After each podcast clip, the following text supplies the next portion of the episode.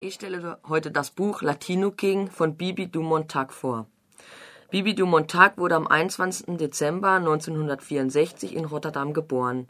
Sie studierte niederländische Literatur an der Universität Utrecht. Durch ihre Begeisterung für Tiere schrieb sie 2001 ihr erstes Jugendsachbuch Das Kuhbuch, das mit dem Silver Slate Pencil Preis ausgezeichnet wurde. Das Buch ist ein Reality-Roman, das heißt, die Geschichte ist jemandem wirklich widerfahren. In diesem Buch ist es ein Junge namens Castle, der die Geschichte in Ich-Form erzählt. Der Roman Latino King ist 2010 im Blue Moon Verlag erschienen und hat 189 Seiten. Auf den letzten zwei Seiten gibt es ein Wörterverzeichnis für die spanischen Wörter, die im Buch vorkommen. Das Buch handelt von dem Anfang 17-jährigen Castle, der beginnt mit Drogen zu dealen. Aus anfangs Crack wird schnell Koks und weitere Drogen, mit denen er innerhalb von einem Wochenende mehrere tausend Euro verdienen kann. Das Geld investiert er in neues Gras, das er zu Hause im Wert von manchmal 50.000 Euro liegen hat. Kurz vor seinem 18. Geburtstag bekommt er ein Angebot, als Packesel zu arbeiten. Packesel müssen in ein bestimmtes Land fliegen, in dem sie erst einmal ein paar Tage Aufenthalt haben. Dann werden ihnen Drogen gegeben, die sie dann unbemerkt zurück in ihr Heimatland fliegen müssen. Wegen seiner Sucht nach Geld nimmt Castle sofort an. Die erste Reise geht nach Venezuela. Er lernt, wie man sich als Packesel benehmen muss und was man auf keinen Fall tun darf. Bei dieser ersten Reise nach Venezuela funktioniert alles, trotz großer Nervosität, gut. Zu Hause fällt er jedoch schnell in ein tiefes Loch. Er schmeißt mit Geld um sich und besitzt bald nichts mehr. Trotz dass er sich geschworen hatte, nicht mehr als Packesel zu arbeiten, nimmt er eine zweite Anfrage an. Diesmal geht es in die Dominikanische Republik. Alles verläuft nach Plan, bis er kurz vor dem Rückflug aus der Dominikanischen Republik gefasst wird. Die Polizisten hatten die Drogen bemerkt und nehmen ihn mit. Nun verläuft alles sehr schnell. Nach der schlimmen Nacht im Polizeirevier wird er in das schlimmste Gefängnis des Landes gebracht, La Victoria. Jetzt lese ich ein paar Ausschnitte aus dem Buch vor, in der die Verhältnisse im Gefängnis der Polizei und in dem schrecklichen Gefängnis La Victoria erzählt werden. Wir gingen durch einen Gang mit ungestrichenen Wänden. Ich hörte Männer schreien. Als wir um die Ecke bogen, sah ich beiderseits des Gangs Gittertüren, hinter denen sich Dutzende Gefangene befanden. Sie streckten ihre Arme heraus, um mich anzufassen. Ich war in einem Film gelandet mit dem Unterschied, dass ich zusätzlich auch alles riechen konnte. Ich atmete Verwesung ein. Das hier war ein Zoo, nur schlimmer, weil es Menschen waren. Wir gingen ganz nach hinten, unsere Schritte hallten, die Schlüssel der Wächter rasselten. Die Wärter machten bei der letzten und vollsten Zelle Halt. Die Gefangenen wurden vollkommen wild, als sie sahen, dass ich zu ihnen gesperrt werden sollte. Wir wurden in einen Bus gejagt. Eigentlich war es eher ein Truck, alt und schmutzig. Ein roter Käfig war über der Ladefläche befestigt. So zusammengepfercht und für jedermann sichtbar fuhren wir in die Hauptstadt, wo sich das Gericht befand. Die Männer blieben stehen und riefen uns Dinge hinterher. Manche machten Fotos. Die Sonne brannte gnadenlos und ich schwitzte wie ein Irrer. All die entblößten Oberkörper klebten aneinander. Die Fahrt nahm kein Ende. Die Fußfesseln scheuerten so sehr, dass meine Haut rund um die Knöchel zu bluten anfing. Das Gefängnisessen war so furchtbar eklig, dass man lieber Gras aß als dieses krankmachende Zeug. Es wurde in einem Plastikeimer in die Zelle geschoben. Wenn man den Deckel abnahm, sah der Inhalt aus wie Wasser, mit dem kurz vorher noch ein Schweinestall geschrubbt worden war. Als das Essen zum ersten Mal kam, verwendete ich keinen Gedanken daran. Es ist furchtbar, was Hunger mit einem anstellt. Ich hatte schon vier Tage lang so gut wie nichts gegessen. Jemand füllte mir den Matsch auf so einen Plastikteller, wie man ihn beim Chinesen bekommt.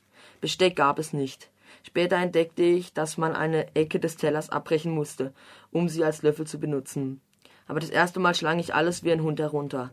Im Reis waren Steine und zwischen den Bohnen trieben schleimige Fäden. Eine Stunde später stand ich kotzend über dem Loch im Boden, das sich Toilette nannte.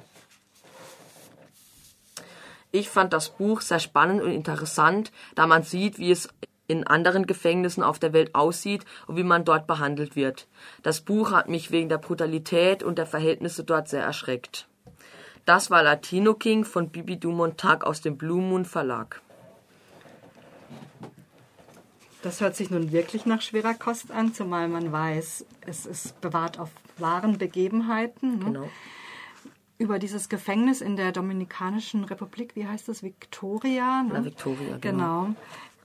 Erfährt man da noch mehr? Erfährt man auch, wie die Gefangenen miteinander umgehen dann?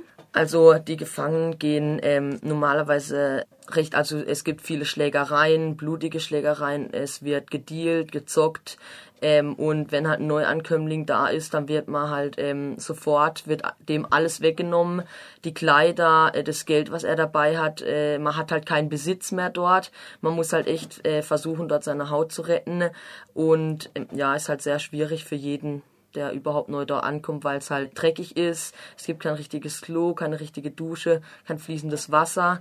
Man muss viel Geld ausgeben, um äh, eine Matratze zu bekommen, die auch schon äh, etliche Male benutzt worden ist.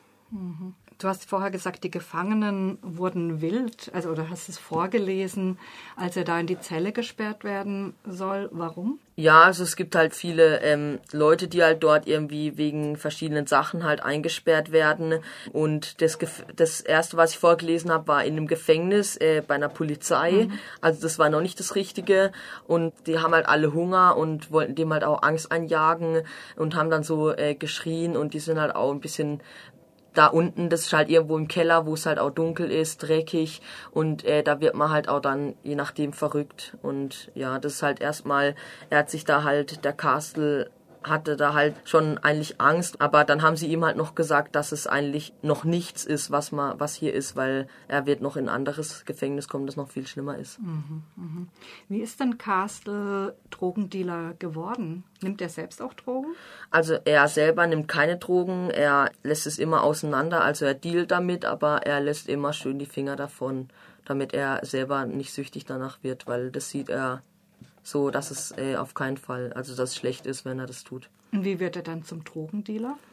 Also er ist halt in der äh, Gegend aufgewachsen, wohnt halt zwischen den, bei den Leuten, die das halt machen. Und ja, deswegen fängt er halt auch irgendwann an, weil er äh, weiß, dass man damit äh, gut Geld machen kann. Und er ist halt auch ein harter Kerl, der sowas gut durchsetzen kann.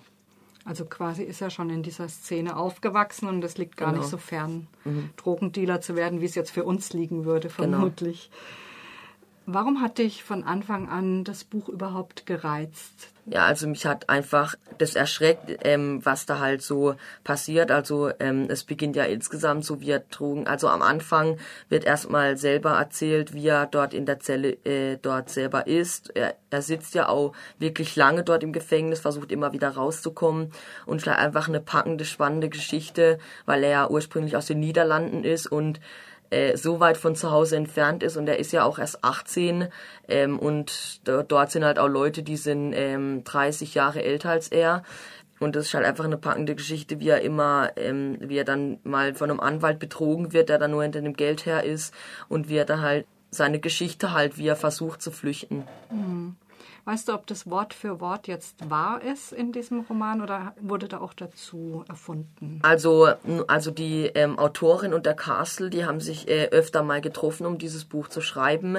Ähm, sie hatten jedoch äh, halt auch ihre verschiedenen Regeln, dass er nicht alles sagen musste. Also, ob das jetzt alles, also es ist schon richtig, was dort steht, aber da, da fehlen bestimmt auch irgendwelche Sachen. Da hat er bestimmt auch irgendwelche Sachen vielleicht weggelassen, die er nicht äh, wollte, dass es da drin steht. Mhm. Durchaus, ja. Und hatte sie auch die Freiheit, was dann dazu zu erfinden? Also davon steht jetzt eigentlich äh, nichts da. Also ich denke, dass sie es schon eher so geschrieben hat, wie es er gemacht hat und nichts dazu erfunden hat.